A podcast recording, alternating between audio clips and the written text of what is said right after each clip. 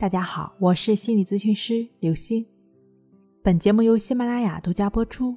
今天我们要分享的内容是：焦虑、抑郁、烦躁、警惕，是你的身体在求救。焦虑、抑郁、烦躁、失眠，这都是典型的心理问题。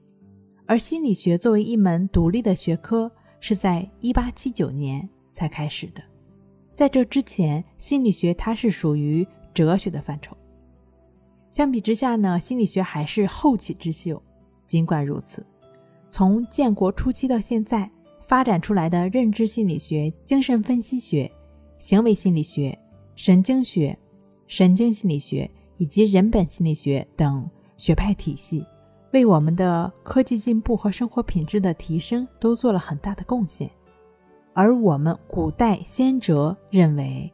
人的性情思想是由一定的器官承担的，并且其活动会在器官上反映出来，如《黄帝内经》中的“神形合一、形神相应”等思想，在涉及医学心理学的著作中已被广泛的应用。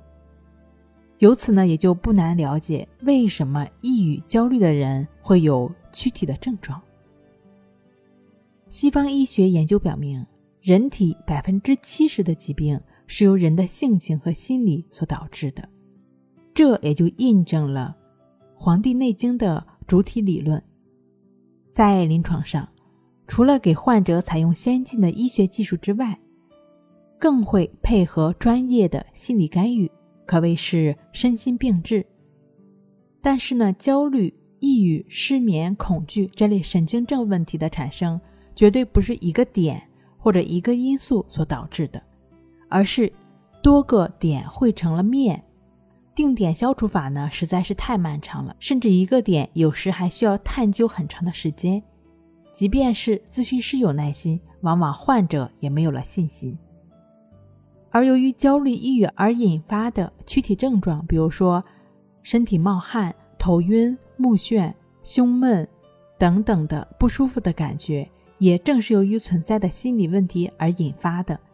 往往当我们能够有一个平和健康的心境的时候，这些躯体上的症状呢也就完全消失了。很多患者的症状看似是生活中的一个因素而引发的，其实这只是一个导火索。要清楚，如果没有这个甲，可能还会有乙、丙、丁。如果你已经感觉到了焦虑不安、紧张烦躁，这样让自己不舒服的感觉，甚至会伴有一些躯体症状，那更不能只是去头痛医头，脚痛医脚，需要改变造成这种焦虑、不安、烦躁的不健康的思维模式。